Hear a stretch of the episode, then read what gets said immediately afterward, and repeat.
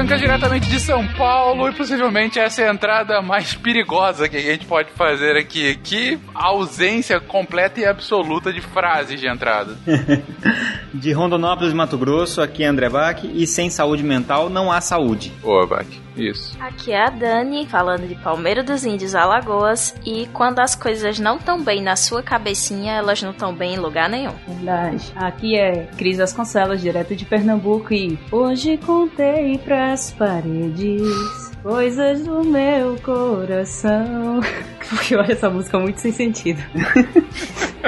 Falando sozinho, né? Não, o problema não é contar pras paredes, se as paredes começarem a responder. É verdade. Aqui é Fernando Maia, de Morama, Paraná. E não se curem além da conta. Gente curada demais é gente chata. Aqui é Gabriel falando de Salvador, Bahia. E doença mental é só um nome estigmatizante pra bug na sinapse. Em Gaspar, Catarina, aqui é Marcelo Guaxinim e eu mantenho minha saúde mental ouvindo podcast RPG. Boa. Boa. Boa. E já faz a propaganda, né? Esse é o cara. RPG Guaxa, gente. Você está ouvindo o Psycast, porque a ciência tem que ser divertida.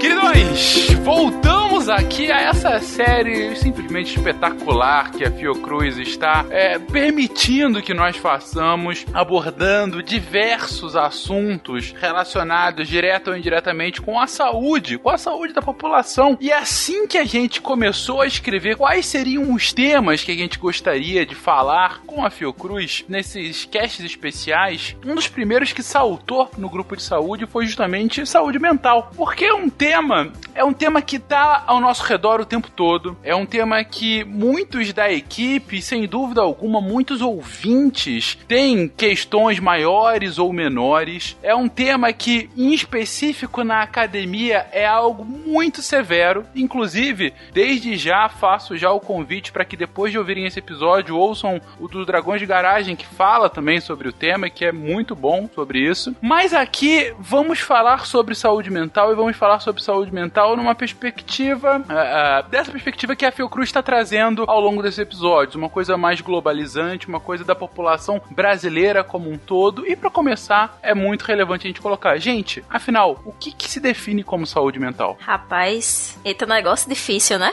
Porque muitas vezes a gente define saúde mental pela sua ausência, né? A gente percebe quando alguém não está saudável mentalmente, mas o que é que determinaria uma pessoa saudável mentalmente, às vezes é muito difícil, assim, da gente colocar em termos, né? E aqui, de alguma forma, eu acho que vai mesmo o conceito de saúde como um todo, né? Definir o que é Isso. saúde já é difícil por si só, né? E a tendência nossa é, de- é definir pela ausência de uma doença. Então, a tendência é essa, né? Não, não tem uma doença, então estou saudável. Mas o conceito é bem mais amplo que isso. É, eu gosto de uma, de uma frase que minha professora de psicopatologia falou uma vez e, e eu guardei, eu coloquei até aqui na pauta, gente, que diz o seguinte, que saúde é a capacidade de romper com a angústia e vivenciar novas angústias. Pular de angústia em angústia, né? É. Sem sair do rumo. Isso, quando a gente pensa bem, saúde mental é justamente essa, essa capacidade da gente de se reorganizar perante os fenômenos da vida, né? Você conseguir dar conta daquelas coisas que estão acontecendo e, e dar conta daquela problemática e avançar para outra problemática. Então é você romper com aquela angústia paralisante, de modo que depois você consiga vivenciar novas angústias, novas situações. E aí a gente vai ter também aquela frase já tão manjada dos cursos de saúde, né? Que saúde é o estado de completo bem-estar biopsicossocial. Então a saúde mental também tá, tá englobada nisso, né? E aí a gente vai ter, não que, que a saúde de modo geral não seja assim, mas na saúde mental a gente dá uma ênfase muito grande aos fatores contextuais. A própria OMS vai dizer que um ambiente que protege os direitos básicos é um ambiente fundamental para a promoção da saúde mental.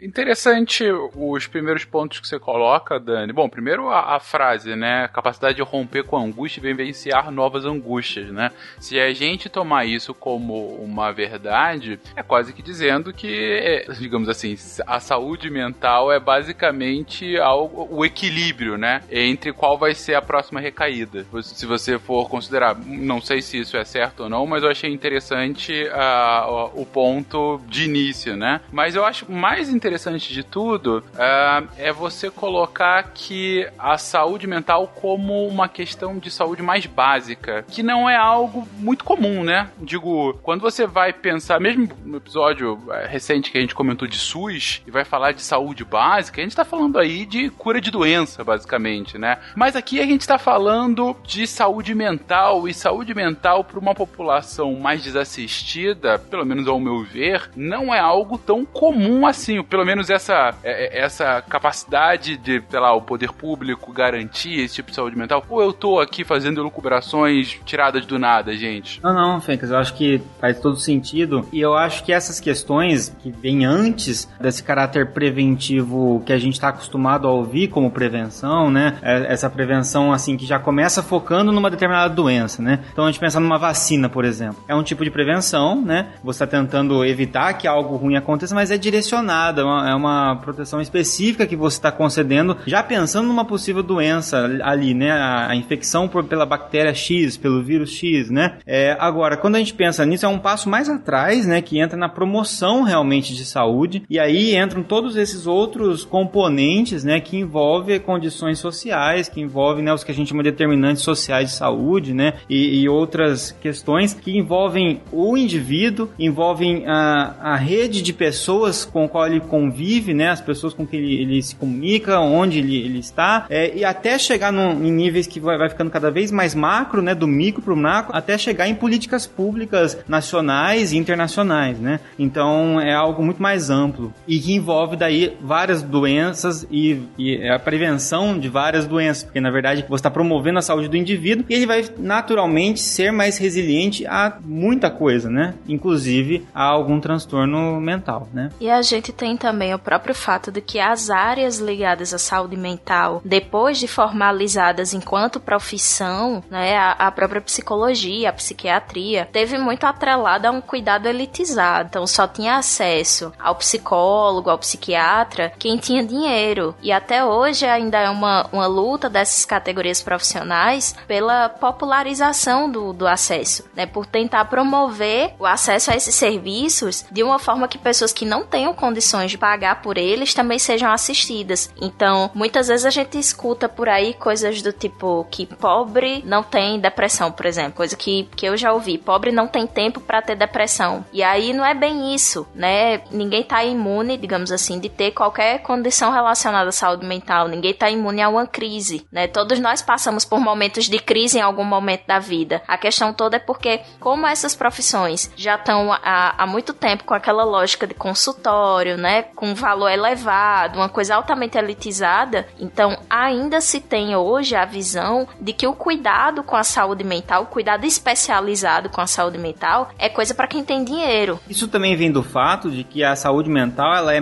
mais negligenciada em relação às outras por uma questão cultural mesmo, né? E que, e que, é, e que é tido como supérfluo, né? Como algo assim a mais. Se você puder, também cuide da sua saúde. Mas vamos ver primeiro assim se a sua pressão tá boa, se a sua, se a sua glicemia tá boa, se outros fatores que são mais mensuráveis é, fisicamente falando, né? Que você comprova ali realmente você tem é, uma alteração na glicose, isso é diabetes, uma alteração na pressão. Então a, ainda existe também todo um estigma relacionado com essa questão da saúde mental e que faz com que seja algo tido muitas vezes ainda como superficial ou como não. Isso não. Se eu, por exemplo, estou com um problema, é, me sentindo mal, me sentindo mais para baixo, não consigo sair de casa e tudo mais, muitas vezes eu não vou ser capaz de enxergar que isso pode ser um, um sinal de algo que precisa ser tratado, né? E vou pensar nisso como algo, ah, não, eu que estou com preguiça ou eu que estou sendo fraco, não estou sendo forte o suficiente, né? E aí tendo essa visão na, na área curativa, também acaba sendo transportado isso para a área preventiva, porque se eu mal entendo a importância de se tratar o problema quando ele acontece, imagina se eu vou ter a noção de prevenir esse problema. É até, Bach, eh, puxando o que você falou, a gente na prática clínica a gente vê que é tão um pouco negligenciado do ponto de vista cultural, mas também atualmente, pelo que eu vejo, é pouco pensado na parte de políticas de saúde. Não é à toa que em anos, não falando de governo X ou Y, mas em anos e anos e anos de governo, só existe fechamento de leito psiquiátrico, existe um déficit que está se aumentando e o acesso da pessoa que frequenta a OBS a um psiquiatra é difícil. Você consegue acesso mais fácil em alguns lugares, por exemplo, ao cardiologista, um pneumologista, mas não consegue um psiquiatra ou um psicólogo. Pelo que eu tô entendendo da lógica, gostei muito dessa intervenção agora que o Bach comentou. Ah, é uma. Ela é negligenciada não só pelo elitismo, como a Dani comentou, mas também porque historicamente ela não está associada a indicadores mais quantificáveis, como são da saúde não mental, né? Saúde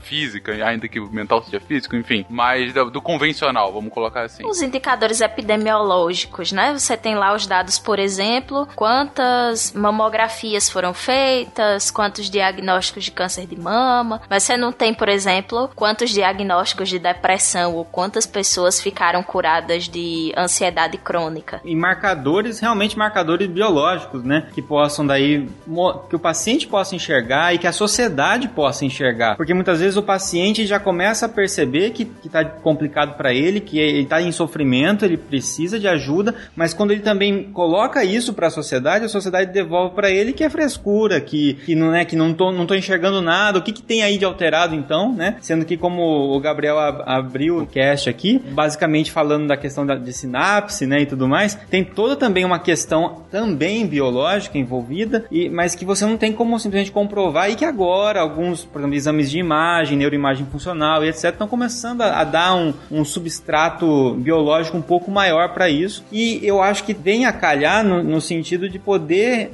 mostrar que é algo que merece atenção também. Né? Embora nesse cast a gente não queira focar tanto nessa questão é, da doença em si, né? E, e sim na saúde mental como um todo.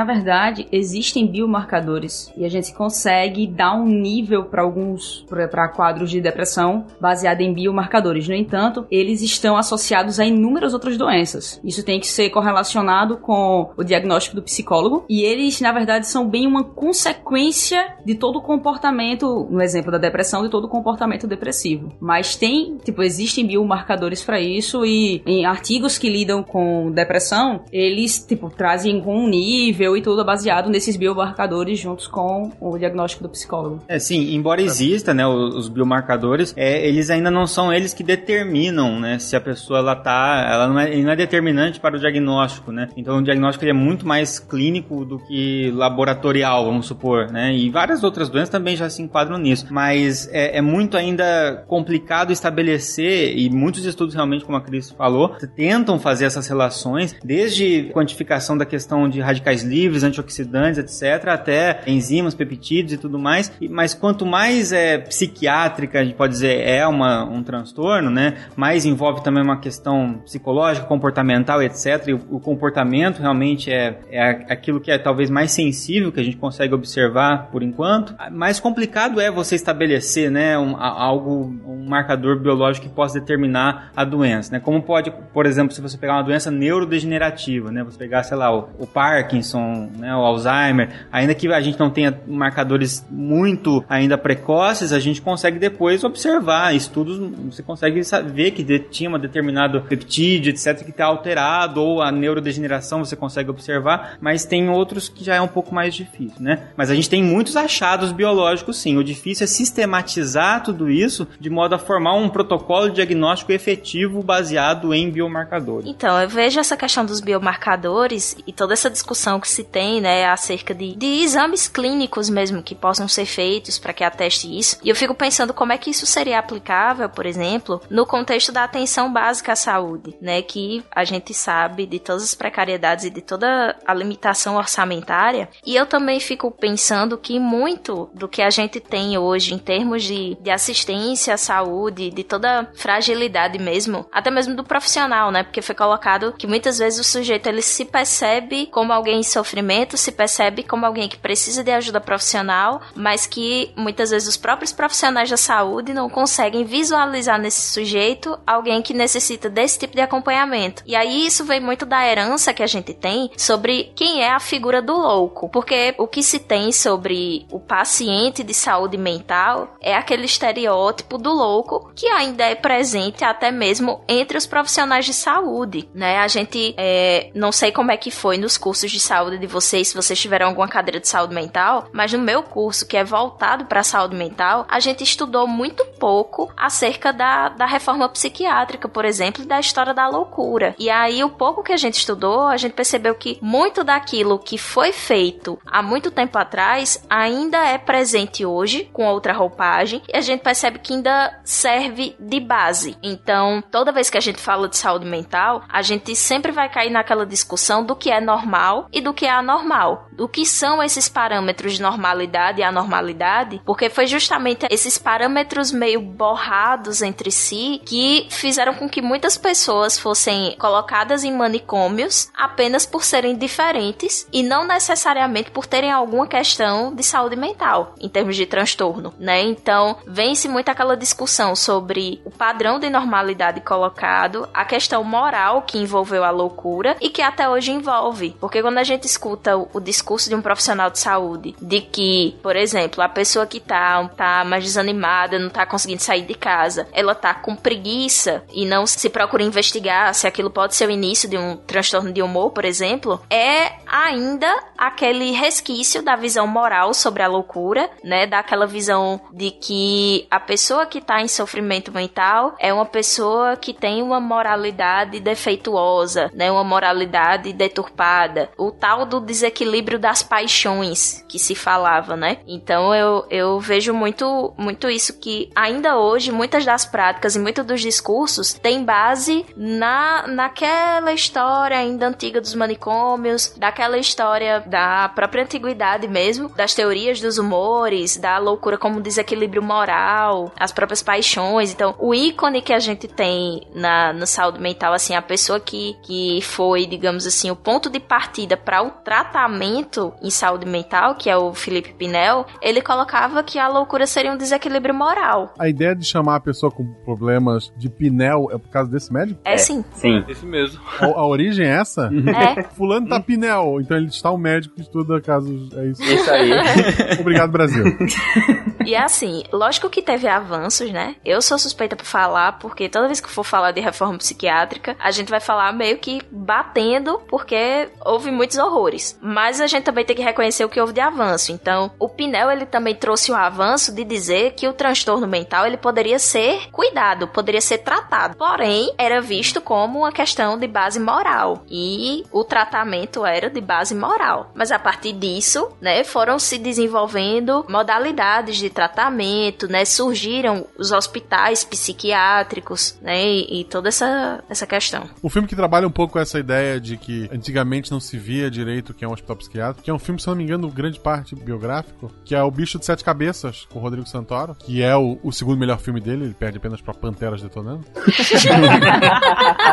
e no filme Bicho de Sete Cabeças, o Rodrigo Santoro ele é um rapaz que o pai encontra maconha no casaco dele, se eu não me engano. Eu não lembro se ele chega a usar ou não, mas o pai encontra maconha, manda ele pra um hospital psiquiátrico e lá o guri é, é maltratado e feito várias é, situações extremamente abusivas, né? E o guri acaba, em vez de melhorar, o que não tinha nada pra melhorar, né? Ele vai entrando numa, numa numa loucura real ali daquele que ele tá vendo. E é um filme maravilhoso. Quem tem preconceito com o Rodrigo Santoro, veja esse filme. Depois ele se vende pro sistema, eu faria o mesmo. Mas esse filme ele tá maravilhoso. Não, então, com relação a isso, nessa questão de moral, né, e tudo mais envolvendo a saúde mental, até hoje, né, você vê às vezes um comentário assim, ah, é depressão é falta de Deus, né, alguma coisa assim. As pessoas às vezes ainda associam com algo até, né, religioso, etc, um contexto, um contexto que não é associado para outras transtornos ou doenças. Então, é que se alguém fala tô com diabetes, fala isso aí é falta de Deus. Diabetes é falta de Deus. Ninguém fala dessa forma. Então, uma coisa bastante interessante quando as pessoas que falam, né, próximo a a quem estiver ouvindo aqui, né, se, se- alguém ouvir algum comentário sobre saúde mental, algum transtorno de uma maneira pejorativa no sentido minimizando o problema, pede pra pessoa trocar o que ela tá falando, depressão, por exemplo, troca a palavra por diabetes e vê se faz sentido, né? Então, tudo aquilo que é falado sobre a depressão, por exemplo. Ah, isso aí é porque, né, é preguiça, isso aí é... Então, assim, é preguiça de quem, né? Do pâncreas, de quem que é, né? Então, assim, não, é, tem algo mais além disso, né?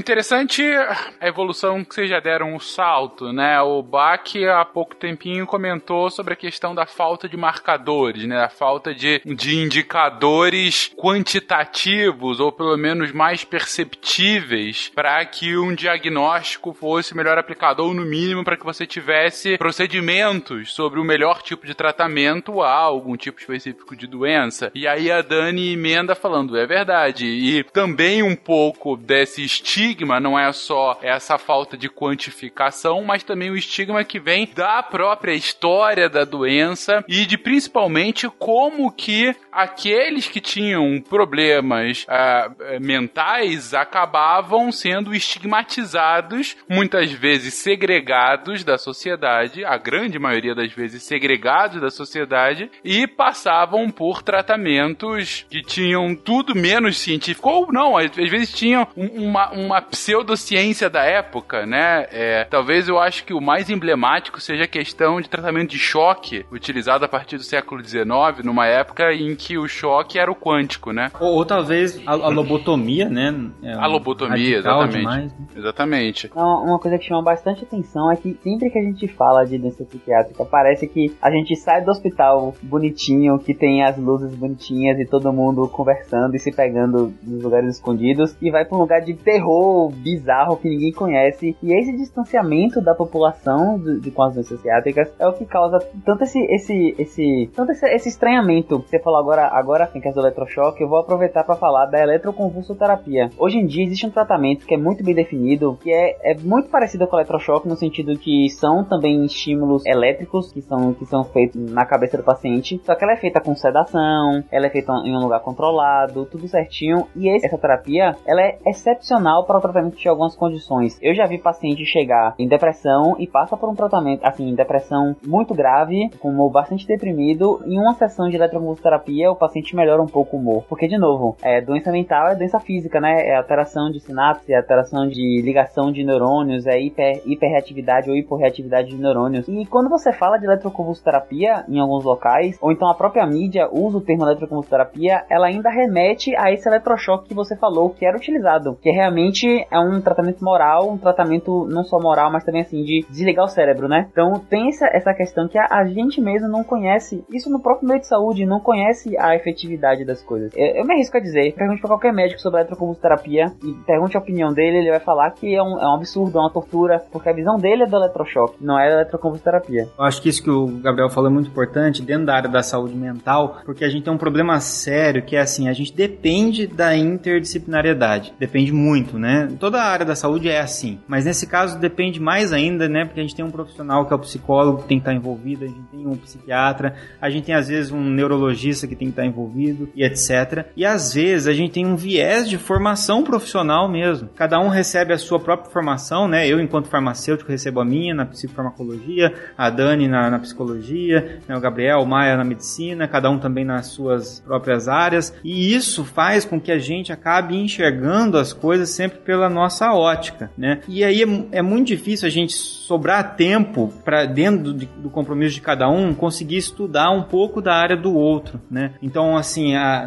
dentro da medicina, dentro da farmácia, se estuda muito pouco sobre o trabalho da psicologia em si é, e sobre os tratamentos da, da- da psicologia, enquanto a psicologia também acaba estudando muito pouco os tratamentos biológicos e a biologia em si, embora tenha lá na, na- na graduação. Mas o próprio aluno já entra pensando, ah, isso aqui é parte bio- biológica, supondo que seja na, na psicologia, ou aluno da, da medicina ou da, da farmácia, etc., vão pensar, ah, mas isso aqui é a parte da ecologia. A gente já vai com essa, com essa cara, ah, isso aí é trabalho da outra pessoa, né? Porque a gente tem aí, inclusive, uma disputa territorial, conselhos de classe e tudo mais. Então, assim, isso leva um viés muito grande que faz com que a gente automaticamente reduza o trabalho do outro àquilo que eu enxergo. Então, por exemplo, ah, eu posso pensar, a psicologia fica lá conversando com o psicólogo lá, eu não sei, meio demorado, isso aí parece que não, né, fica só conversando. Enquanto a psicologia pode pensar, mas ué, mas ficar repondo o neurotransmissor é só repor, então dá serotonina para ele ali, faz aumentar a serotonina dele ali, resolve um problema tão complexo, que reducionista isso, né? É, serotonina é o neurotransmissor da felicidade, que reducionista que é isso. E de fato, essas duas afirmações são muito reducionistas, mas não significa que o campo de trabalho de cada um seja reducionista. E a gente precisa entender um pouco mais o, o campo de cada um para conseguir integrar todos esses tratamentos, seja a eletroconvulsoterapia, seja a psicoterapia, seja a psicofarmacologia, tudo em prol do objetivo final que é o paciente. Né? E às vezes a gente fica preocupado em é, defender a cada um a, o seu tratamento. Né? Eu acho que dentro desse, dessa questão toda sobre o uso da ECT, ainda tem a questão de que a gente tem um passado quanto a, ao que foram os hospitais psiquiátricos no Brasil ainda muito recente e se tem o medo por parte dos próprios profissionais de saúde de que aquela lógica retorne. Porque é uma coisa que aconteceu agora há pouco e eu percebo também que o, o tabu, o tabu que se cria com, com isso tudo, é muito o medo de dizer assim: calma, gente, mas a gente acabou de, de, de fechar as portas da, dos manicômios, digamos assim, e a gente vai reabrir, sabe? É como se qualquer coisa relativa à saúde mental ameaçasse a existência dessa, dessa rede, dessa essa rede de natureza comunitária, que é o que funciona hoje com os CAPs, por exemplo. Então, ao se falar da ECT, muitos profissionais veem como se a existência e a realização desse tipo de terapia em um ambiente controlado, observando todas as questões relativas à segurança do próprio paciente, ameaçasse essa outra esfera de tratamento de base comunitária, quando na verdade as duas coisas deveriam ser complementares. E aí eu enxergo perfeitamente tudo isso que, que o, o Gabriel e o, e o Bach falaram, mas eu percebo também o medo que se tem de se retornar àquela lógica, aquela lógica higienista, né, de que toda pessoa que era indesejada na sociedade era mandada para o manicômio. A gente tem, tem aí o exemplo do, do trem de doido, que levava as pessoas para o Hospital Colônia de Barbacena, né, e que a figura do trem de doido era justamente a viagem só de ida, em que as pessoas que tinham algum problema de, de não se submeter a alguma regra ou norma social, junto com pessoas que tinham questões de saúde mental, eram enviadas nesse trem de doido para o Hospital Colônia de Barbacena. E aí a gente tem o livro da, da Daniela Arbex, né, o, o Holocausto Brasileiro, que narra de uma forma bem crua, né, algumas das coisas que aconteciam, não somente lá no Colônia, e é um passado muito recente. Então tem-se o, o medo de que se volte aquilo ali. O que já puxa um próximo próximo tópico, que assim, você lembra desse livro, eu lembro de outro livro clássico da literatura nacional, que é O Alienista, em que o Machado de Assis, ele se utiliza justamente uh, de uma época em que a pesquisa relacionadas a, ao que se colocava como é louco ou não é louco, né, a, a, o que que eram os tons de loucura, né, ainda estavam bem embrionárias e o alienista, no caso, que é o protagonista do livro, ele acaba abrindo um manicômio e ele vai internando compulsoriamente várias pessoas da sua comunidade porque elas não alcançavam o que ele considerava um padrão de normalidade, né? E ele vai fazendo isso cada vez mais até que em um momento ele deixou quase que a comunidade inteira dentro do manicômio e no fim, e é um spoiler de um livro de mais de 150 anos, é, e no fim ele acaba concluindo que na verdade, é, se todos são anormais além da conta dele e ele é a única pessoa normal, na verdade o anormal é ele. Ele solta todo mundo e ele é, é, vai ficar morando sozinho no seu manicômio. Eu sou a lenda, também tem esse conceito, né? De sou, sou eu normal, na verdade eu sou o anormal. É, basicamente isso, mas Mais com louco, é, vampiros. com vampiros. É. De caçam. Mas é, eu puxo esse assunto e esse livro, excelente, aliás, é um livro, é, é uma comédia a lá Machado de Assis, né? Mas eu puxo esse livro justamente para que a gente chegue à grande questão, gente. Qual é, afinal, a barreira do são e não são? Qual é a barreira da insanidade? O que, que de fato pode ou não pode ser considerado como uma doença mental? O que, que é uma pessoa sadia mentalmente? Se a gente não tem indicadores biológicos bem precisos ou que ainda carecem de precisão maior, se ainda é algo absolutamente, é, não digo arbitrário, mas bastante subjetivo, e se a gente tá justamente nesse, nessa questão de, ok, a gente não pode taxar a sociedade inteira como louca e não pode utilizar de métodos arcaicos para tentar transformar os loucos em sãos, mas o que que coloca, o que, que estabelece essa barreira que divide o louco do são? Vem cá, essa eu quero fazer um exercíciozinho com todo mundo agora pra gente poder responder. Eu vou comparar uma doença dita mental e uma doença do resto do corpo. A gente tá usando diabetes, então vamos usar diabetes. Se eu fosse falar pra você, Finca, sem você saber nada, como é que você vai diagnosticar uma pessoa com diabetes? O que é que você faria de primeira coisa? Como que eu vou diagnosticar uma pessoa com diabetes? Uma pessoa com diabetes. É, o que é que você acha que, que vai ter de alteração na pessoa com diabetes? O exame de sangue, alguma coisa assim? É, tem alguns indicadores básicos de diabetes, né? Não, tipo assim, você vai dosar o açúcar, você vai fazer. Ah, sim, o que, que ela não pode fazer, E- coisa na- do tipo, é, é, uma pessoa com diabetes não, não poderia consumir açúcar, não é? Ma- Mas, por exemplo, chegou uma pessoa que você acha que tá com diabetes, você vai lá, pede um exame de sangue, glicemia de jejum, glicemia pós-prandial, mede e tem os valores. Uma medida aleatória acima de 200, um acima de 100, duas acima de 125, aí tem os, o- são, são protocolos muito bem definidos. E aí você dá o diagnóstico de diabetes, também tem o protocolo. Introduzir reeducação alimentar, depois anti, anti hipoglicemia oral, é muito beleza. Agora eu vou falar da doença mental que mais acomete a sociedade, que é a depressão, a mais bem estudada, a que a gente mais conhece, e eu vou usar o DSM-5, que é um manual de diagnóstico e, e de critérios, que ele é muito, muito pragmático, ele foi feito pela, é, pelo Colégio Americano de Psiquiátricos, de Psiquiatras, ele é bem pragmático. Eu vou te dizer os sintomas de que te, te guiam para um diagnóstico de depressão. Hiperinsônia ou insônia, agitação ou depressão psicomotora, é, indecisão ou dificuldade para se concentrar ou raciocinar, sentimentos de inutilidade ou culpa excessiva e inapropriada. Então percebe que é muito mais subjetivo a interpretação. Então, por exemplo, uma pessoa que dorme pouco, a- a- é claro que tem as alterações do, do, do basal, mas uma pessoa que dorme pouco e ela tá avaliando outra pessoa, às vezes ela acha que aquilo ali é normal, ou então ela acha que tá dormindo demais. Sentimento de inutilidade ou culpa excessiva. Tem muitas personalidades que são desse jeito. E aí, como é que você diferencia? Isso a gente tá falando de depressão, que é uma doença muito prevalente, muito estudada, que a gente conhece bastante. Claro que não sabe nada ainda. Agora, pense em esquizofrenia, pense em bipolaridade, que tem critérios de bipolaridade que você demora anos pra fechar. Mas eu acho que é, é tão mais complexo que isso, porque jus- até a parte da diabetes, parando a diabetes, que parece que é fácil, né? Então, ah, se você chegou, sei lá, em 99 de glicemia, passou de 99, né? Você já tá com a glicemia aumentada e tudo mais. Esses valores, né, acima de 99, vamos supor, é, um- é um valor arbitrário também, porque já, já foi 110, já foi 125, já foi... Então, assim, você, o pré-diabético, vamos pensar. Então, é, é populacional, e aí, quando a gente muda arbitrariamente isso, por exemplo, eu resolvo tirar a faixa da, da pré-diabetes de 110 e jogo para 99. A minha tentativa aqui é tentar aumentar a sensibilidade desse teste para que mais pessoas é, comecem a ser tratados para diabetes. Mas eu tenho que ter consciência que não é todo mundo que está acima de 99 que é um pré-diabético. Para algumas pessoas, esse valor de, gli- de- glicemia vai ser adequado, ok, entendeu? Só que eu vou, então eu vou estar tratando também pessoas saudáveis. Por isso que a gente tenta um tratamento não farmacológico quando é algo limítrofe desse jeito, né? Um tratamento que já não entre com medicação. Então já não é tão fácil estabelecer essa linha para algo que a gente tem um exame, né? Já é uma decisão arbitrária e você muda de repente a, a porcentagem. Se naquela época em que era 110, é, você tinha X% de, de pré-diabéticos, quando caiu para 99, a quantidade de pré-diabéticos no Brasil aumentou um monte. Mas não porque mais pessoas se tornaram, é porque mudou o critério, né? Então isso que o Fencas perguntou é uma pergunta crucial e é, e é o grande problema que o Gabriel está exemplificando aqui com a complexidade que é um transtorno mental. Dando exemplo atual, hipertensão, por exemplo, tá? Estão querendo mudar agora para reduzir os valores de hipertensão. Então imagina, a pessoa aí um dia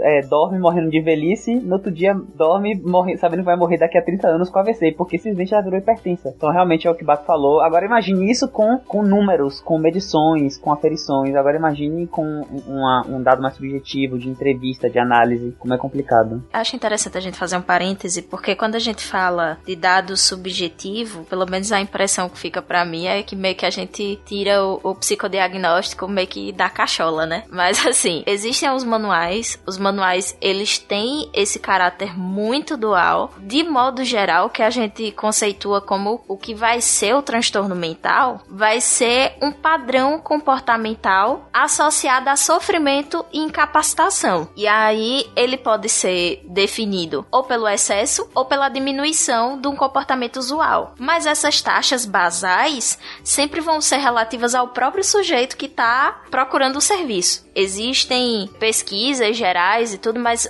em termos de alteração, vai ser alterações autorreferentes, né? Então o indivíduo vai dizer assim: olha, eu costumava dormir bem à noite, eu dormia X horas por noite, e hoje em dia eu vejo, eu deito na cama e vejo o dia amanhecer, e eu não consigo dormir. E aí a gente vai ter esses manuais, a gente tem o CID, né, o Código Internacional de Doenças, e tem o DSM, que é específico para transtorno mental, mas a gente tem uma dificuldade enorme porque, primeiro, que toda hora surge um transtorno novo, porque que nem os, os meninos falaram sobre a questão de, de se, por exemplo, diminuir a taxa lá de glicose para conseguir aumentar a sensibilidade e fazer um trabalho mais preventivo, em termos de DSM acaba rolando um negócio muito parecido, porque toda hora surge um transtorno mental novo e não é que toda hora a gente esteja adoecendo mais, é porque a gente tá tentando refinar esse critério para poder perceber que tem alguma coisa errada antes que se cronifique. Que a gente conseguindo detectar logo e ter uma intervenção precoce, a gente faz com que esse quadro ele não se torne cronificado com o passar do tempo, né? A gente evita, por exemplo, que uma depressão leve evolua para um quadro de depressão profunda, onde a pessoa não consiga nem levantar da cama, por exemplo. E aí, esse excesso de categorias diagnósticas, se por um lado ele auxilia por aumentar essa, essa sensibilidade, por outro lado ele complica, porque acaba gerando essa ideia entre os próprios profissionais de saúde que existe doença demais e que talvez que essas doenças nem sejam doenças mesmo, que seja só invenção. Então acaba gerando também uma banalização em termos de transtornos.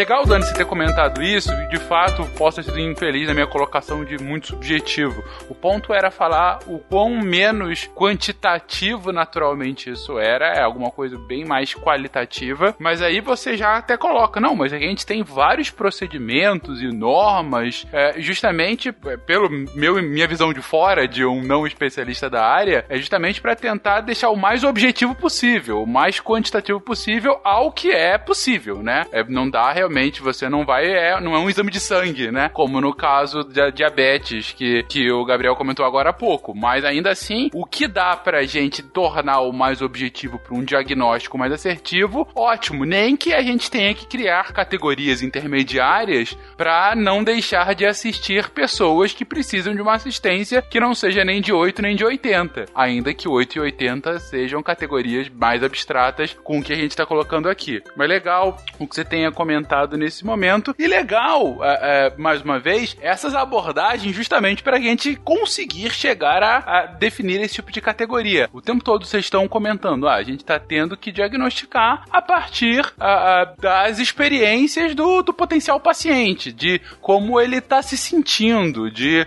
quais são as experiências do dia a dia dele e pegando essas, essas pistas aqui e ali para tentar chegar a um diagnóstico final. Eu acho outra coisa legal, Malta, de comentar também, porque assim, como a Dani falou, é a expectativa da pessoa que chega com como ela funciona no basal e aquilo que tá alterado que faz ela buscar um sistema de saúde para poder melhorar a saúde mental. No final, é aquilo que causa o transtorno, ou seja, que é aquilo que afeta a produtividade. Foi o que a Dani bem falou, da incapacidade. Por exemplo, talvez para um certo profissional de saúde, a insônia não seja tão prejudicial. Por exemplo, alguém que trabalha na noite. Mas, para uma pessoa que tem uma rotina um pouco mais fixa, no horário de trabalho mais fixo, essa pensou, né, vai atrapalhar. Ou uma pessoa que tem uma fobia específica de algo muito assim, que não tem nada. Fobia específica de ornitorrinco. Então eu tenho, por algum motivo, eu desenvolvi uma fobia de ornitorrinco. Mas no meu dia a dia, qual é a chance de eu encontrar um ornitorrinco? Nenhuma. Então será que eu preciso fazer um tratamento, né? Tra tratar isso como uma doença realmente? Ou se o máximo que acontecer é eu de repente ver no Discovery Channel lá um ornitorrinco mudar de canal, né? Sei lá. Agora eu vou dar um contraponto bem interessante. Eu vou narrar uma experiência que eu tive em uma entrevista com um paciente. Como começou, o paciente entrou, né? Aí, primeira consulta, falei, oh, bom, bom dia, senhor X, tudo bem? Ele, tudo ótimo. Como é que tá o senhor? Não, tô muito bem. É, e por que o senhor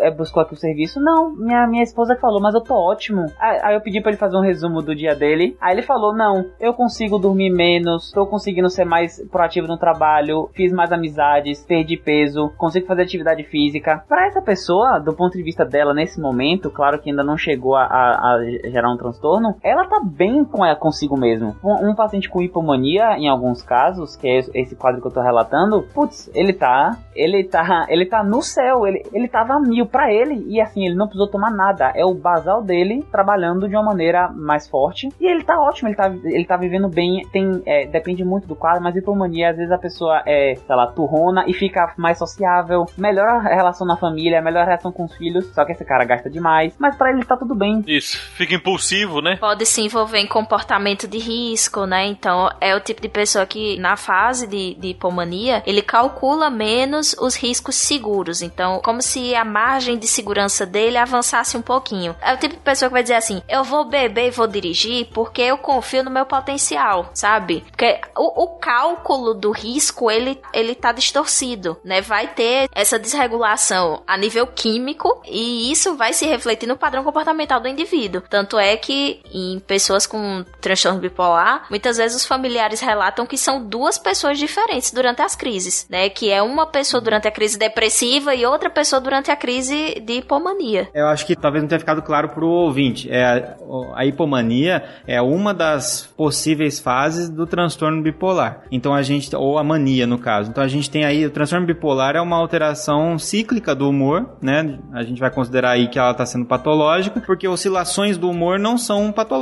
Todo mundo oscila o humor, né? Mas se essa oscilação de humor ela é cíclica e ela é exacerbada, onde você tem uma, alter, uma alternância cíclica entre um quadro de depressão e um quadro que a gente chama de mania ou hipomania, que também pro, pro ouvinte entender não é a mania que a gente tem a, que a gente fala popularmente. Eu tenho mania de limpeza, por exemplo, né? Essa mania de limpeza é mais associado ao à figura do toque, né? Quando a gente fala de mania é esse estado que é o oposto ao estado da depressão. Mania vai ser a pessoa ligada no 220 o tempo todo. Pensa que é bipolar, um lado positivo e um negativo. O positivo é a mania, o negativo é a depressão, o meio isso, e normal. Isso que o Gabriel falou, ele é importante até do ponto de vista da adesão ao tratamento, porque quando o paciente se sente bem, porque ele está nesse estado de hipomania ou de mania mesmo, ele talvez ele pense que ele não precisa do tratamento. E alguns dos tratamentos usados no transtorno bipolar, eles são tratamentos que necessitam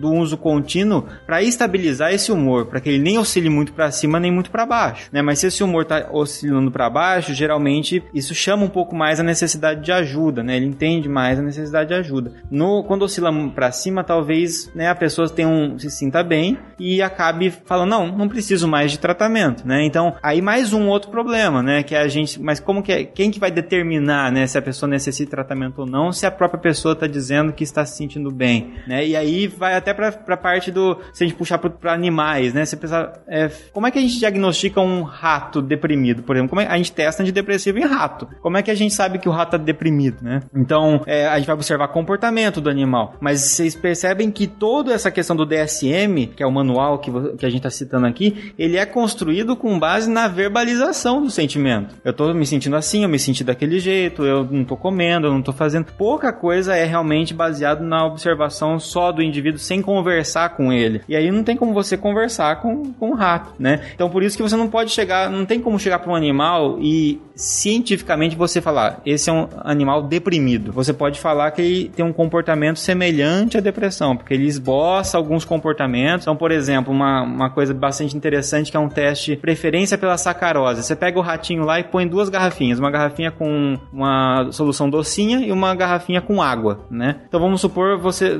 a gente vai almoçar e tem Coca-Cola e tem água, vamos supor. A maioria das pessoas vai, vai pegar a Coca-Cola, porque é docinho. O rato também vai consumir mais a, a água docinha. Mas se passa, se, se esse rato está com, apresentando um comportamento semelhante à depressão, ele vai consumir água ou a solução doce, tanto faz, 50% de cada um. Ou seja, ele deixou de sentir prazer consumindo essa, essa bebida. Então a gente vai considerar que ele tem anedonia, que é um dos sintomas da depressão. Então a gente faz esse paralelo, né? Então essa é, de, é muito complexo a forma de você categorizar tudo isso. Olha, É, é muito comum usar rato em estudo. Eu sempre achei que era pato, porque, tipo, patologia, essas coisas.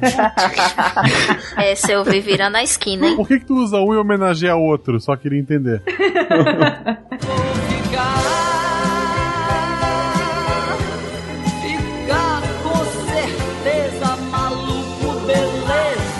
Gente, mas o tempo todo a gente tá indo e voltando e tá comentando aqui questões relacionadas a doenças mentais usando um pouco de termos intercambiáveis, quase. É loucura, é uma doença mental, é um transtorno. São termos intercambiáveis mesmo ou é esse host que está falando um monte de besteira? Eu vou ser a chata do rolê agora e vou dizer que não são termos intercambiáveis. Cada um vai trazer uma historinha. Cada termo ele carrega uma história do contexto em que ele surgiu e a carga que ele traz. E aí quando a gente fala de doença mental, a gente vai falar de um conceito que dentro da saúde ele tá bem ultrapassado, que é aquela cisão do corpo e da mente, em que o corpo tá de um lado e que a mente tá do outro. E aí quando você fala doença mental, você vai dizer que existe uma doença que é só do corpo e você vai dizer que existe uma doença que é mental, que é só da mente. E aí, assim, apesar de se usar, não é o recomendável, né? Porque é um conceito mais ultrapassado. Quando a gente fala de loucura,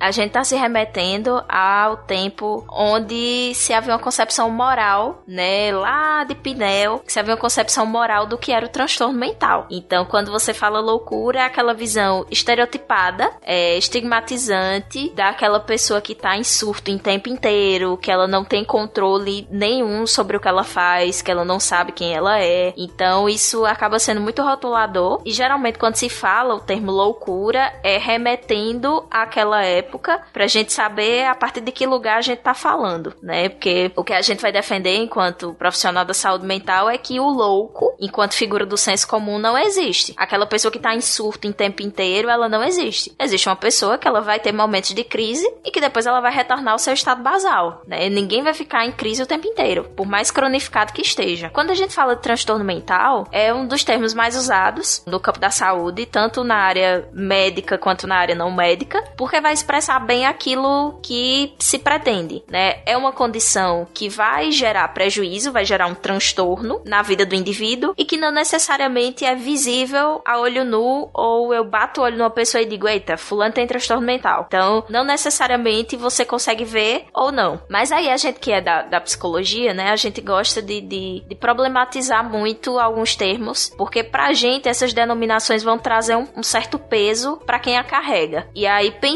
nessa questão do peso, surgiu também o termo de portador de transtorno mental, que se usou durante um tempo, mas que hoje em dia também não se usa mais, porque a gente entende que se você fala que alguém é portador de algo, significa que essa pessoa pode deixar de portar, né? Então, se você diz que alguém porta um transtorno mental, a gente tá pensando em alguém que pega o transtorno mental, bota numa bolsa, pendura a bolsa nas costas e leva. E quando ela quiser deixar aquela bolsa com transtorno, ela deixa. E a gente sabe que não necessariamente isso corresponde à realidade. Que a gente tem condições sim que são transitórias, mas a gente tem condições que são permanentes. E aí, dentro da psicologia, a gente começou a denominar de sofrimento psíquico ou pessoa em sofrimento psíquico, que é justamente alguém que tá com sofrimento psíquico, essa pessoa pode ou não ter um diagnóstico. E aí é uma coisa que a gente vai falar porque existem diagnósticos, principalmente dentro da atenção básica à saúde, que vão ser chamados de transtornos mentais comuns, que você não consegue delimitar bem se é uma depressão, se é uma ansiedade, mas você sabe que tem um certo grau de alteração a nível patológico, mas não se caracteriza como transtorno, de acordo com os manuais, mas que vai exigir atenção e cuidado àquela condição. Então, a ideia de se denominar isso como sofrimento psíquico é dizer desse caráter transitório e, além disso, tentar diminuir um pouco mais desse estigma que já é tão pesado, né, em cima de, dessas pessoas que têm algum tipo de sofrimento psíquico e que todo mundo tá sujeito a algum dia sofrer psiquicamente por conta de alguma coisa, seja o luto por um, por um ente querido seja uma questão de nível mais crônico, como depressão, por exemplo. E aí vou sempre usar o exemplo da, da depressão porque é o mais conhecido, né? Mas enfim. Eu acho importante isso que a Dani falou, né? A questão da estigmatização, ela está presente para várias outras é, condições também, na qual a nomenclatura foi mudando com o tempo, né? Até inclusive a, a doença de Parkinson, doença de Alzheimer, etc., que antes era chamada de mal de alguma coisa, mal de Alzheimer, né? Mal de Parkinson. Então tudo isso a gente tem tentado reduzir realmente. É, eu acho que aqui é mais difícil ainda, porque realmente, como a Dani falou, se você chama de doença mental, você estabeleceu como se fosse um critério biológico fechado que você já sabe tudo que acontece com aquilo, então você já tem definido, né? Por exemplo, a diabetes, que a gente citou antes, né? Uma doença, diabetes mellitus tipo 1, por exemplo. A gente já conhece tudo, sabe o que está alterado, sabe como que corrige, sabe como é... Basicamente, tem muitas informações fechadas sobre isso. Agora, quando chega num, no transtorno, vou usar o transtorno mental aqui, que é o mais que eu mais acostumei a usar, aí já chega numa coisa um pouco menos delimitada, é mais, é mais nebuloso ali pra gente conseguir definir. E aí entra nessa questão do sofrimento psíquico, que eu, eu acho um termo muito interessante, mas eu só acho que a gente tem que também ter o cuidado quando utiliza ele e quando interpreta ele, que às vezes, para algumas pessoas, pode soar como sofrimento psíquico, é, algumas pessoas ainda, ainda trazem separados esses conceitos, mente e cérebro. E a- o sofrimento psíquico, ele tá englobando o indivíduo como um todo, mas algumas pessoas talvez possam pensar que é só um sofrimento da mente, e nem sempre é isso, né? Não, não- não- e nunca é só isso, porque a gente, a gente não pode trabalhar mais como cérebro e mente, né? A gente trabalhar como a mente sendo um produto, né? um subproduto do, do cérebro, um, um fenômeno, né? um epifenômeno do cérebro, por exemplo, né? Essa é uma visão que tem sido interessante ser trabalhada, porque a gente consegue daí trabalhar o biopsicossocial, né? E não só o bio, não só o psico, né? E não só social. Bacana, bacana você ter mencionado isso, Baki.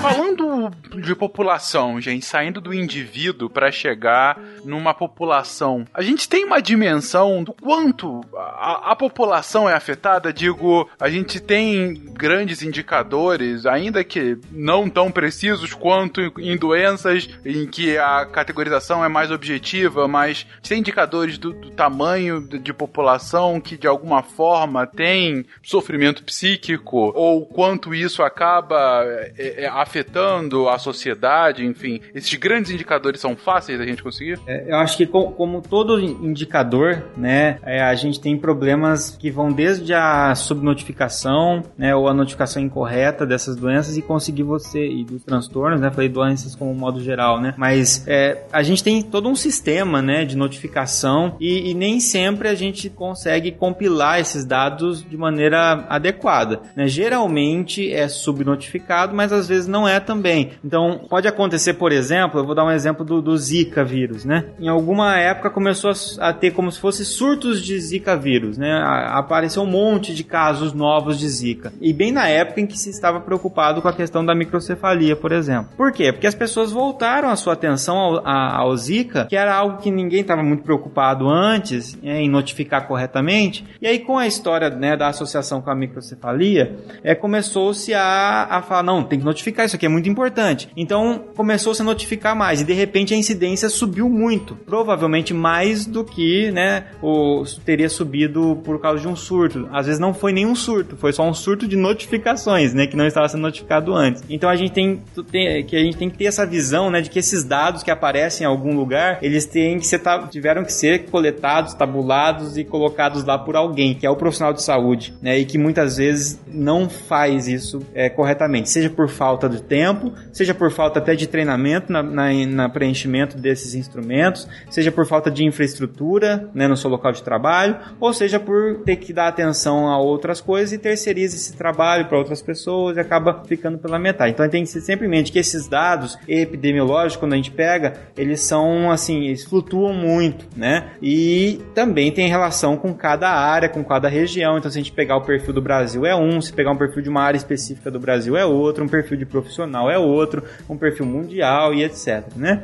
Mas a gente pode obter dados em, em- várias plataformas possíveis, né? Inclusive na, na Organização Mundial de Saúde e etc. Então a gente tem dados que, que variam, né? Como no caso a ansiedade, ela- os transtornos de ansiedade acabam sendo talvez os mais prevalentes aí, variando. Então veja, esse número pode variar de 8 a 20%, por exemplo, né? Então veja que é uma variação muito grande Total da população, você diz? do total de população, que não necessariamente sofrem de um, de um transtorno de ansiedade por exemplo, seus subtipos também, né? Então, nesse, trans, nesse grande grupo de transtornos de ansiedade, é, estão incluídos outros transtornos também e transtornos as- associados, né, que são acabam sendo tratados, por exemplo, com medicamentos muito parecidos. Então, você vai ter ali a ansiedade generalizada, que é o indivíduo que está sempre ansioso, mas você também está colocando ali as fobias, você está colocando ali, às vezes, até o transtorno é, obsessivo compulsivo, que é separado no DSM ali, mas que também tem uma relação, o transtorno de estresse pós-traumático, o transtorno de estresse agudo, ansiedade social, etc. Então você tem várias categorias aí. E aí é, é possível, né, que alguma delas a gente tenha uma maior chance de experienciar em algum momento aí da vida, por ser uma das mais prevalentes, em especial no Brasil. Né? O Brasil é, é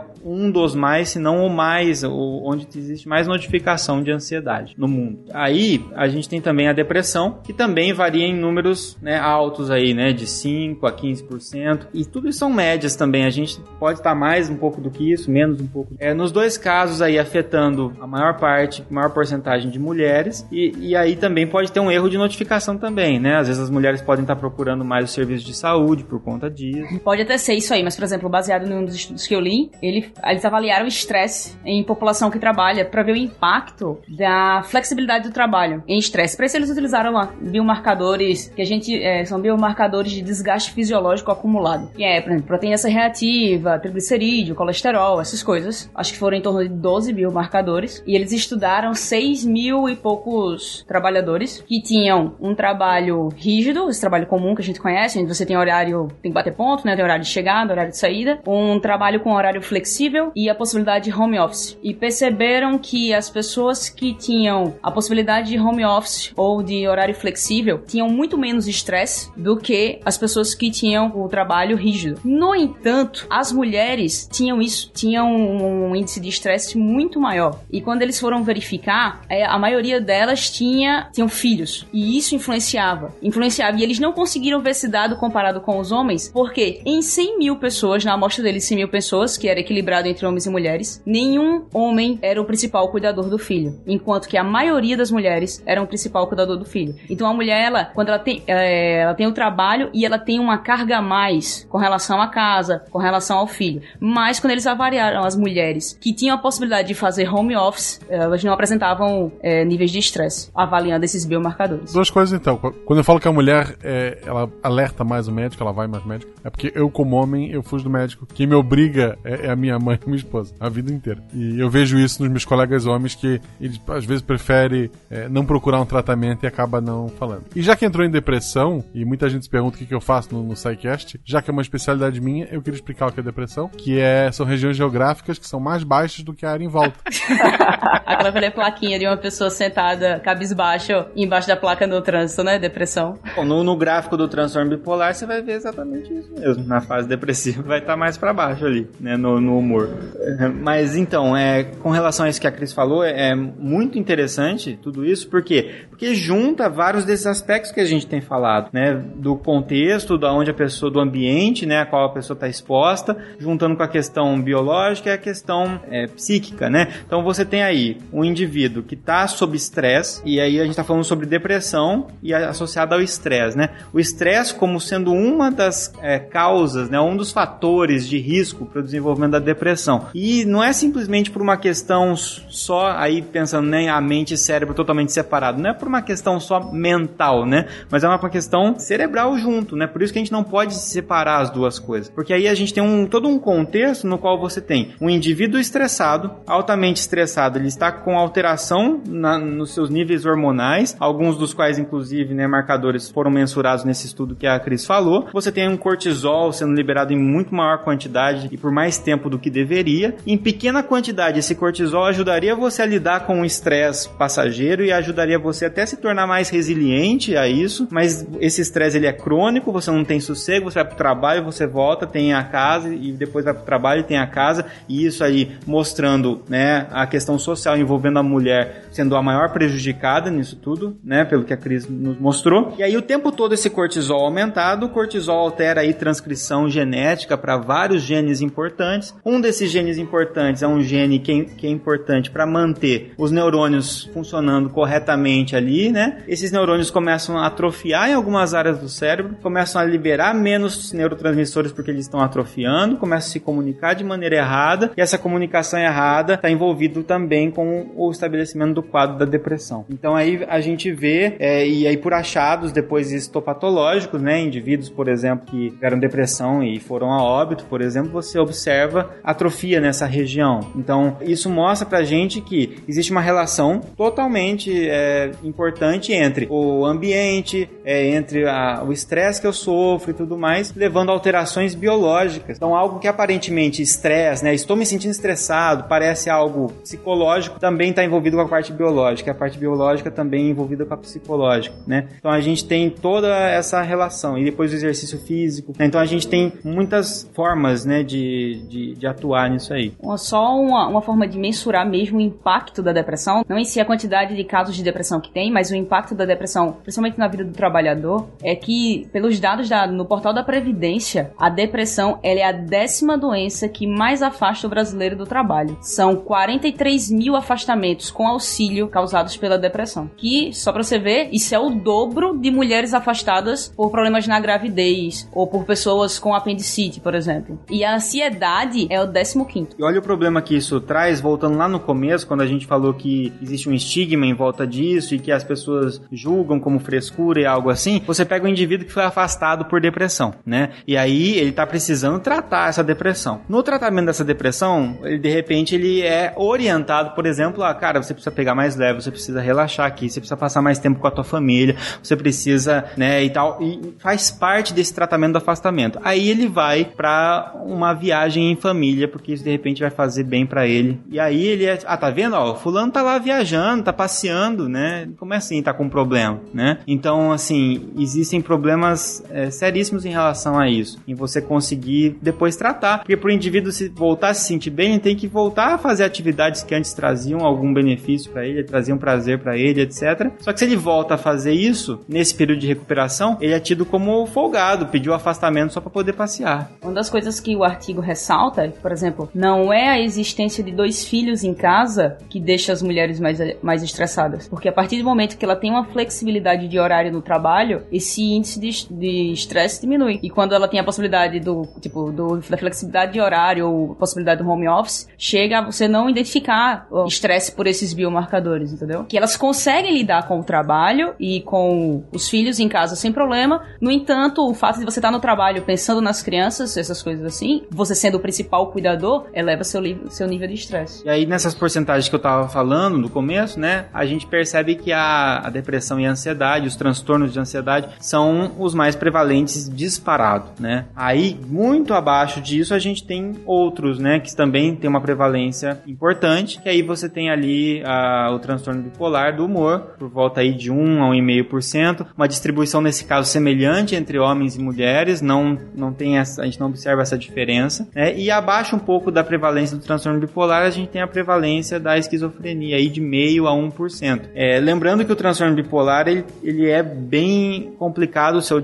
o seu diagnóstico, né? É, como o Gabriel citou lá, em, lá no começo do cast também, porque muitas vezes você vai pegar o paciente ali na, na fase depressiva e vai ser diagnosticado como depressão, por exemplo. Né? E na verdade ele só está na fase depressiva do transtorno bipolar. Então também pode ter aí uma subnotificação. Mas de fato são é, transtornos com menor incidência, né? E menor prevalência do que os, os, demais que a gente citou lá em cima. O que eu tô mais impressionado é o tamanho dos números, né? A quantidade da população diagnosticada, o tamanho do impacto social que isso causa diretamente, por exemplo, com todas as questões relacionadas, por exemplo, pelo afastamento de trabalho e indiretamente com esses pontos que vocês trouxeram agora do estigma relacionado ao próprio tratamento e o quão mal isso vai fazer pro próprio é, é, posterior tratamento para aquela pessoa, né? É, a gente está lidando aqui com algo realmente em uma escala grande, em uma escala realmente da comunidade, não é, questões pontuais. Se fosse pontual, não deveria ser desprezada, mas sendo assim tão significativo, é mais um indício do porquê é, de se lidar de forma mais consciente com relação a tudo isso, né? Até porque, Fencas, quando a gente, quando muitas vezes se é tratado, por exemplo, a depressão, você trata a depressão, você afasta a pessoa do trabalho, mas depois ela vai voltar para o ambiente que causa isso. Então, a gente trata a depressão, mas não trata a causa, entendeu? É que é aquela questão, né, que se foi justamente o estresse que gerou todo aquele outro, aquele problema, que depois levou a uma alteração também biológica e tudo mais,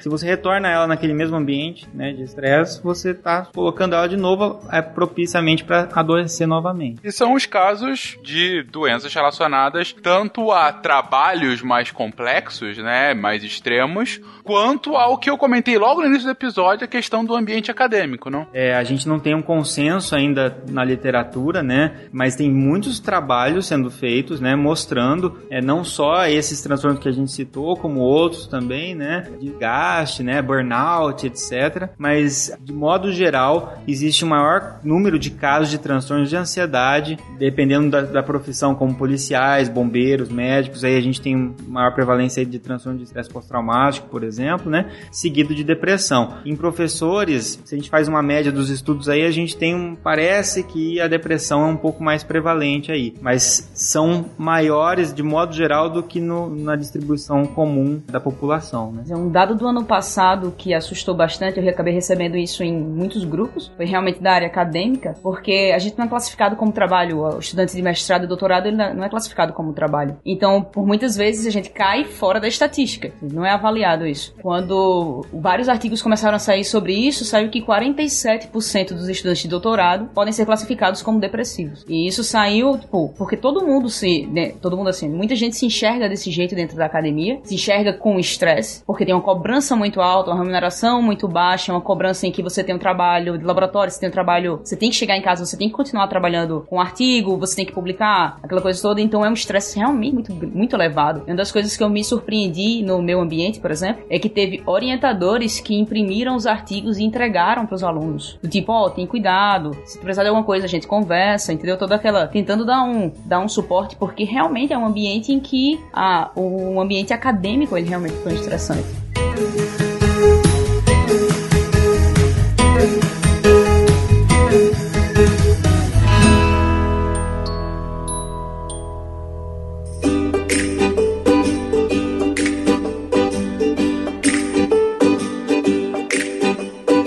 Para a área dos médicos, a incidência de suicídio né, entre as profissões nos Estados Unidos, é, a área médica é o profissional que mais suicida. É um dado que também está começando a aumentar muito no Brasil, infelizmente, tanto que agora as faculdades estão se reunindo de forma é, conjunta, interdisciplinar e está sendo um negócio bem questionado e bem interrogado de como melhorar isso, como fazer com que isso evite. Quer dizer, aquelas pessoas que futuramente cuidarão de nossos filhos ou cuidarão de nós estão morrendo, estão se matando, ou estão tendo mais doenças psiquiátricas do que a população que não trabalha com isso, né? Recife chegou a ter, um tempo atrás, antes da. O Conselho Regional de Medicina ele teve que interferir, começar a dar palestras, conversar com os alunos, porque não lembro em que ano foi, mas em Recife se teve mais de um suicídio de médico por mês, o que para o tamanho da cidade é muito grande. Você tem um médico todo mês se suicidando, entendeu? Então é um dado muito grande, até porque eu não lembro a hora onde, onde eu vi publicado isso, mas uh, foi avaliado os índices de, de, trabalhos mais estressantes. Alguém consegue chutar os três primeiros? Se você avalia assim, ah, trabalhos em geral, quais seriam os três primeiros mais estressantes? Três trabalhos mais estressantes que existem? É, fica pra você que tá ouvindo aí também. Pensa aí, quais seriam os três trabalhos Bom, mais estressantes? Professor. Professor, possivelmente. Telemarketing. Podcaster. Boa. tu tá fora dessa estatística, não é trabalho. Editor de podcast, talvez. Dois são da área médica: urologia e anestesista. Estão. Caraca. Agora, o terceiro é operador de telefone, de bombeiro, policial. Imagina a pessoa que tem que ficar atendendo alguém que tá com um assassino dentro de casa. Quão estressante isso deve ser? Esses são os três trabalhos mais estressantes. É o telemarketing elevado ao quadrado, né? É pior ainda. É. Urologista? É, eu também fiquei assustada com essa. com o dado. Eu fiz, urologista? Mas é o paciente ou o médico? Olha, ch- conhecendo assim, eu diria que é pela carga horária, porque é uma carga de trabalho insana. Normalmente o urologista ele faz turno em cima de turno. Talvez tenha, tenha a ver com isso. É, porque eu peguei aqui os, os três primeiros, mas GO, que é ginecologia obstetrícia, tava na lista também, entendeu? E o anestesista também é explicado porque, primeiro, o ciclo de sono dos caras é totalmente zoado. O cara fica dentro, às vezes não vê a luz do sol por 36, 48 horas. E eu acredito também por mais fácil acesso à droga. Isso, isso é sabido entre a- os médicos. A falsa sensação de segurança, tipo, eu conheço. É, eu sei lidar com essa droga. Mas e a, a pressão do trabalho também, né? Porque assim, a- toda vez que ele vai trabalhar, é, ele tá colocando em risco a vida do paciente, porque é Com difícil, né? certeza. É, então, assim, e, e aí vocês citaram a questão do abuso, né? A gente citou aqui todos esses transtornos sem citar os transtornos de abuso de substâncias, né? E se a gente somar daí também o abuso do álcool, né? Somado com as demais substâncias, as ilícitas, né? E, e também outras listas como cigarro, né? É, somados todos costumam estar acima dos demais. Então, assim, a, a prevalência é muito alta de um transtorno de abuso, né? De, de dependência por alguma dessas é, drogas. Ainda mais uma coisa que pouco falamos, que é de, de drogas prescritas, né? De drogas que você compra na farmácia. Aqui no Brasil ainda é pouco, mas nos Estados Unidos é, é caótico já a dependência, os níveis de, de pessoas dependentes de opioides, opiáceos é, é enorme. Até porque a facilidade lá pra xarope, né? Antitussígeno Com, de com com codeína. Codeína. codeína é absurdo, então pessoal é tanto que, na verdade, é uma epidemia que é dita lá que do futuro é isso, é epidemia por vício em opioide, né? A minha teoria é porque lá não vende pirona, mas tudo bem. Eu concordo com a sua teoria. Mas é, realmente isso é, é bastante preocupante. E aí você tem essas diversas, é, diversas substâncias aí que são utilizadas. E no Brasil a gente tem um, existe um controle, mas a questão não é só o controle da, da farmácia. Eu não posso ir lá e comprar, né? O que acontece nos Estados Unidos é que às vezes existe também um abuso de prescrição, né, dessa substância. Então é dado para as pessoas assim de maneira mais menos criteriosa, né? A, a gente até já fez algumas comparações, né? Num caso clínico que eu fiz com o Maia, né, que a gente fez lá pro livro, tinha lá um caso clínico de uma criança de dois anos de idade que recebeu codeína após a, a remoção da, das amígdalas, né? E hoje a gente consegue, por exemplo, com dipirona e paracetamol controlador. É que como o o Bach falou, lá é absurda a prescrição disso. Então, é- então, assim, vários problemas que a gente tem, às vezes eles são dentro da área da saúde como um todo. É dentro de todos os profissionais e do paciente. Então, o paciente consome demais, ou, às vezes o médico prescreve demais, a farmácia dispensa demais, é, todo mundo está né, usando em grande quantidade. E aí também entra a questão da, da né? Porque do, do, do excesso de uso e do querer tratar transtornos mentais sem considerar a especificidade que envolve o contexto, né? Claro que numa gripe, por exemplo, existe um contexto envolvido que vai ter peso para que essa gripe tenha acontecido, mas que isso para um transtorno mental, o peso do contexto é, é bem grande. Então, quando se tem uma, uma pessoa que vai no cardiologista achando que tá com algum problema cardíaco e aí faz os exames, dá tudo normalzinho e o cardiologista diz: Não, vou prescrever um negocinho só para você dormir, sabe? Sem um critério, sem alguma coisa para avaliar. Então, muitas vezes o cardiologista é, passa esse, esse negocinho para você dormir e fica por isso mesmo, sabe? E tem essa questão também do profissional, né? Da, da ainda ter esse. Eu não sei se preconceito seria o, o termo, mas de ainda ter essa, esse receio desse encaminhamento para o psiquiatra, né? Desse encaminhamento para o psicólogo, de dizer assim: olha, já que a gente não achou nada aqui, faz uma avaliação psicológica, dá uma ida ao psiquiatra, ver que outra questão pode ser aqui. E isso contribui também para o uso indiscriminado de medicamento. Saiu até um texto interessante recente do Drauzio Varela, vocês procuram aí, ele chama Doentes Saudáveis, né? Ele fala justamente disso, né? Da, da, da gente usar, às vezes, o medicamento como a primeira alternativa, porque ela, às vezes, é mais prática e ela é mais barata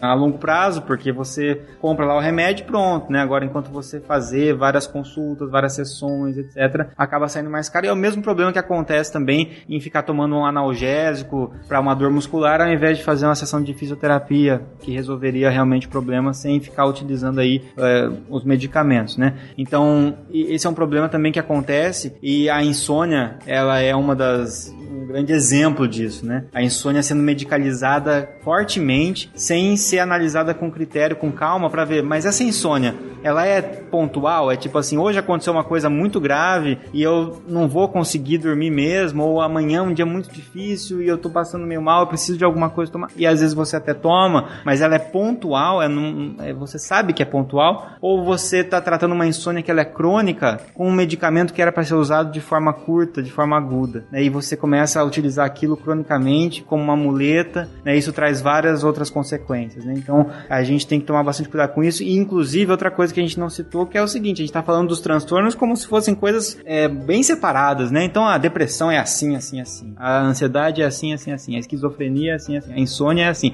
Cada uma no seu canto, né? Quando na verdade o que a gente encontra na clínica é um paciente lá com sintomas de depressão, com sintomas de ansiedade, com insônia, né? Então assim é muito mais complexo ainda e o tratamento também. E quanto mais tempo você demora para intervir, né? E é isso que a Dani falou lá no começo, né? Começa desde a promoção de saúde, mas quanto mais você deixa o transtorno evoluir, é como se o nosso cérebro, a, as áreas que estão funcionando corretamente, aprendessem a se desregular com as áreas que já estão desreguladas. Então, os circuitos que estão desregulados cerebrais começam a desregular outros circuitos, e aí você começa a ter comorbidades, né? E a, um aprofundamento no transtorno. Então, a depressão fica mais grave, eu ganho um transtorno secundário que é insônia, eu ganho né, outros transtornos, e aí fica mais difícil de tratar cada vez mais. Então, essa consciência de você tratar quando ainda é leve, não é porque é leve é que, é, é que pode deixar, né? É mais difícil ainda convencer o paciente a tratar um transtorno leve. Mas tratar um transtorno leve não significa usar eletroconvulsoterapia, não significa sair tomando antidepressivo, significa buscar o tratamento psicológico adequado, né? E se, começar a se preocupar com isso antes que se torne algo que seja refratário ao medicamento ou refratário ao, ao eletroconvulsoterapia, por exemplo. E a gente tem um problema também de que quando os transtornos eles estão numa fase leve, eles estão no começo, as intervenções que são feitas vai muito da vai muito no sentido da mudança de hábitos do paciente. Então você também enfrenta essa resistência à mudança de hábitos porque muitas vezes não se aconselha, mas se indica que o paciente busque é, uma alimentação mais saudável, a prática de atividade física, né? Porque tudo isso vão ser também fatores protetivos. Então, para alguém que está com a depressão leve, a prática de atividade física vai vir imbuída tanto do, do contato social com outras pessoas, quanto da questão do tomar sol, né? Que a gente brinca dizendo que nós somos plantinhas com emoções, porque a gente precisa tomar água, tomar sol, né? E ter cuidados. Então, são várias coisas que estão intercaladas e que muitas vezes enfrenta resistência, porque a pessoa pode dizer assim: ah, mas é algo tão simples, só um remedinho já basta, não precisa mais disso. E que muitas vezes a, a primeira consulta da pessoa com o psicólogo é muito de esperar que o psicólogo passe o remédio para ele sair de lá, comprar o remédio e ficar bom, né? Muitas vezes tem, tem essa questão da dificuldade dessa mudança de padrões comportamentais. Focada, né? Esse tratamento focado no medicamento, na sociedade muito centralizada no medicamento. E você falou do exercício físico, esse ano, se eu não me engano, saiu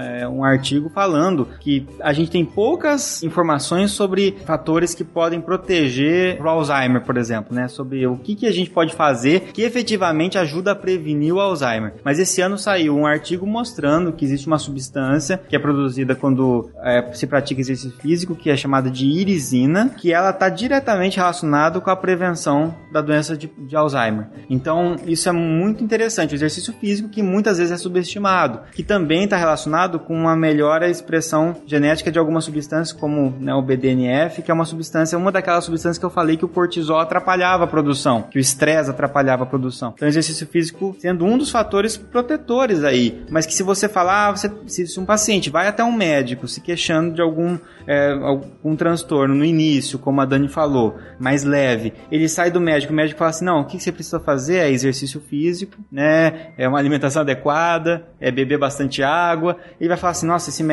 não presta, não me passou nada, né? Então tem esse, essa cultura, né? Quando na verdade o médico está estimulando a pessoa ao autocuidado, né? Porque você mudar padrões é o estímulo ao autocuidado e o estímulo também à autoobservação, que é muito importante nesse começo. Mas que tipo de médico é esse que não me dá remédio, Dani? Pois é, rapaz. A gente falou muito aqui de fatores ambientais, fatores ambientais que influenciam. E muita gente pode estar pensando assim: ah, mas aquela pessoa ela vive num ambiente tranquilo, aquela pessoa ela pratica atividade física. Como assim? Ela, ela pode ter um, ter um problema mental se ela já faz tudo, de certa forma corrobora com que ela tem, não tenha, não desenvolva esses problemas psiquiátricos, certo? Só que o que acontece é que existe sim fatores genéticos também. Existem fatores genéticos que influenciam. E desculpa aí o palavrão, mas um muito bem conhecido, um gene da enzima metilene tetrahidrofosfato. Sabia. É, desculpa.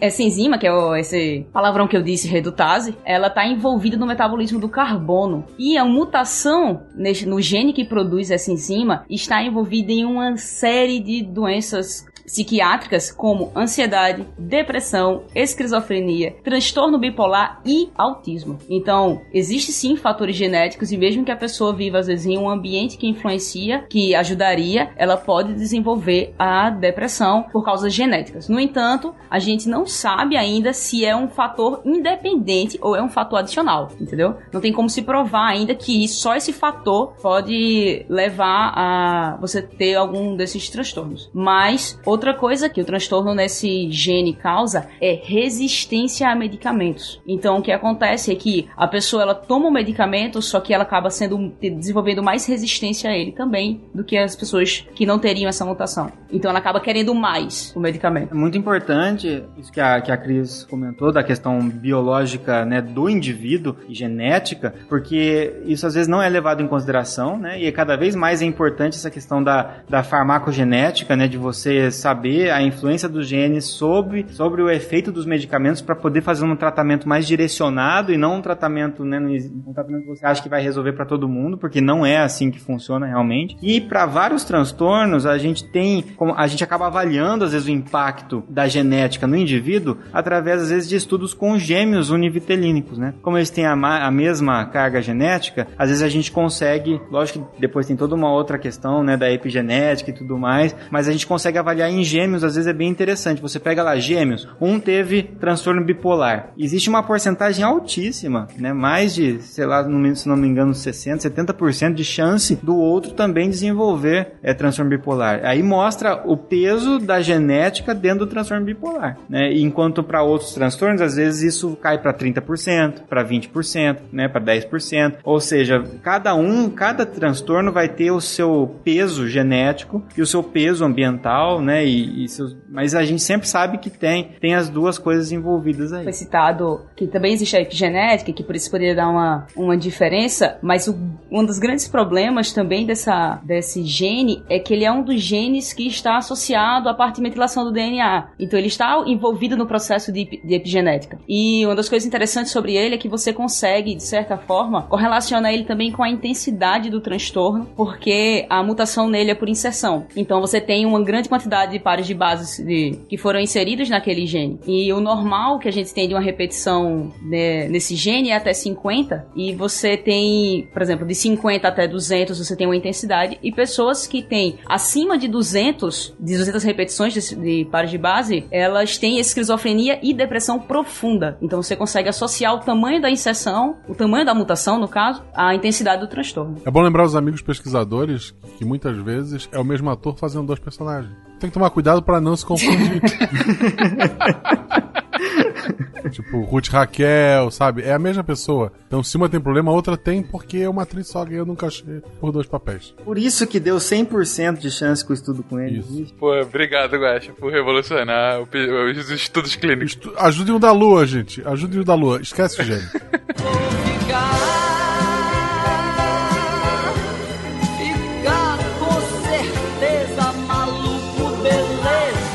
Gente, fizemos aqui um panorama, é um cast, na verdade, que a gente fez um. A gente só arranhou a superfície. Dava pra cada um dos temas aqui comentados, daria um cast, daria uma sequência de casts, né? Falar um sobre cada uma das doenças que aqui foi apresentado, falar sobre os efeitos sociais ah, de todas as enfermidades que a gente comentou aqui, falar sobre a forma de tratamento, ou um que seria extremamente interessante, talvez possa ser feito no futuro, sobre a história do tratamento de doenças mentais, né? Que é algo muito relevante notar justamente a evolução de como que o tratamento é feito. Enfim, daria para comentar sobre cada um deles em específico, mas aqui a gente quis fazer uma abordagem bem geral, falando sobre a saúde mental de uma forma bem ampla e naquele espírito que a gente vem apresentando nessa série aqui da Fiocruz. Ainda assim, é, já deixo aqui uma certeza de que a gente vai voltar, bom, indiretamente ao tema, num cast que vai sair daqui a pouquinho específico sobre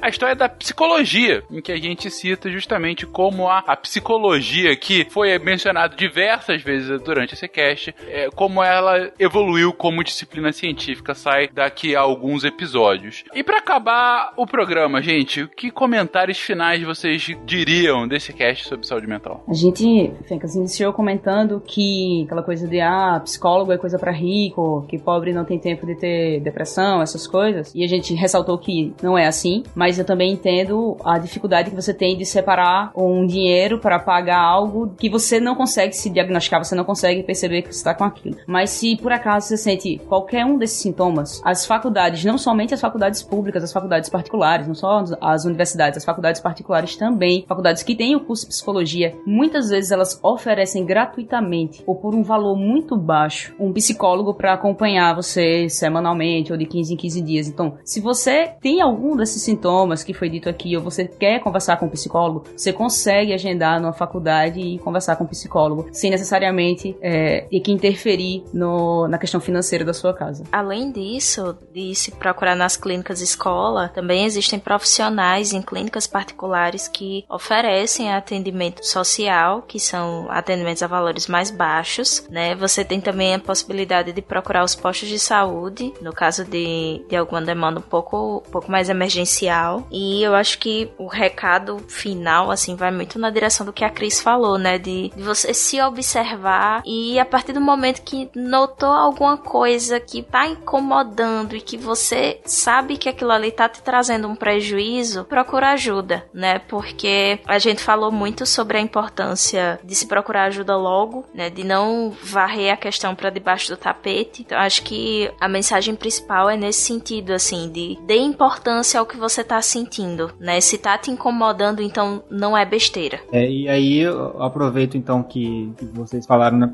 direcionado ao paciente ou ao indivíduo que está em sofrimento, né? Mas também eu queria deixar essa mensagem para as demais pessoas, né, que estão ouvindo esse cast, para todos, tanto porque todos nós estamos sujeitos, como a gente já viu, é, as porcentagens aí que a gente viu são altas, né? Como o Fencas falou quando ele falou, nossa, fiquei impressionado com os números. Foi a primeira coisa que eu pensei quando eu vi esses números pela primeira vez. Eu falei, nossa, É será que dá impressionante. escapar de alguma dessas? Porque se você somar todas essas porcentagens aí é, é difícil, né? Então, assim, todo mundo tá sujeito. E aí, então, a gente precisa ter muita empatia e a gente precisa enxergar o sofrimento do outro e entender que sofrimento, assim como a dor mesmo, a dor física, né? Essa dor, sofrimento psíquico, ela é subjetiva no sentido de que quem determina a dor do indivíduo é o próprio indivíduo. E quem determina o sofrimento do indivíduo também é o próprio indivíduo. Então você não pode subestimar né, essa dor. É, e pegando isso que o, que o Bach falou, eu volto no, na definição que agora eu estou achando excelente que a Dani trouxe no início do episódio, que a saúde é capacidade de romper com a angústia e vivenciar novas angústias. Realmente, se você for pegar esses números grandes, né, realmente, de, de como a sociedade está sendo afetada, e, e o que você falou, né, e será que eu sou capaz de, de não estar aí em algum momento, ou de ir para um e ir para outro, e e chegando justamente ao que você comenta sobre empatia, né? Não é como se a pessoa que é acometida por uma enfermidade dessa tivesse escolhido ficar assim, né? Então, como assim você vai fazer menos da pessoa por conta disso quando é algo que absolutamente, ainda mais quando entra nessa questão de hereditariedade que, que a Cris estava falando agora há pouco, né? O que, que a pessoa é, pode ter, pode escolher de sentir depressão, sentir ansiedade, sentir uma fobia que a quase que a invalide socialmente, né? E ainda assim você desdenha desse tipo de enfermidade, enfim, é algo a se pensar, é algo a se refletir profundamente para que de fato isso não seja replicado e caso você já tenha feito isso no passado, que não faça no futuro. Eu só queria lembrar que é muito bonito, muito bacana que existem várias opções gratuitas que você pode procurar, mas em especial com estudantes, se tu tiver um irmão gêmeo, toma cuidado.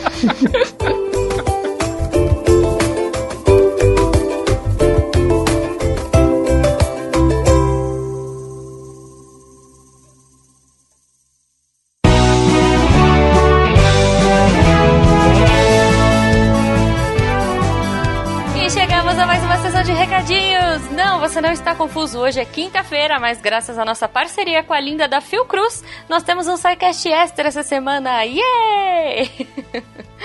Gente, não tem nem o que falar, né? Episódio incrível. É, aproveitem, amanhã tem mais, mas aproveitem o episódio de hoje. Não esqueçam, se vocês quiserem comentar sobre a pauta, trocar ideia, entrem lá no site do Deviante. Vão lá, coloquem seus comentários, interajam com a galera ou entrem em contato com a gente através do e-mail contato@scicast.com.br. Lembrando, esse episódio é uma parceria, mas claro que o SciCast e o Portal Deviante só é possível graças ao apoio de vocês pelo Patreon, Padrim ou PicPay. Se vocês quiserem comprar camisetas, ficar chique ciência, não esqueçam, tem lá Mito Camisetas. É, putz, tem muita coisa legal, material de qualidade, tem casaco, tô louca pra pegar um casaco da Marie.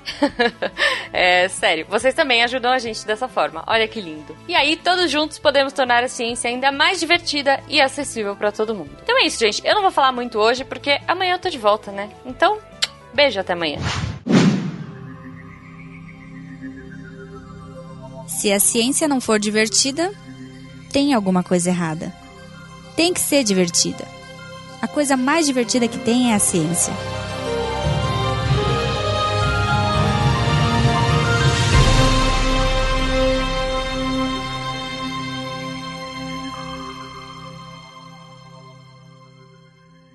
Esse podcast foi editado por Nativa Multimídia, dando alma ao seu podcast.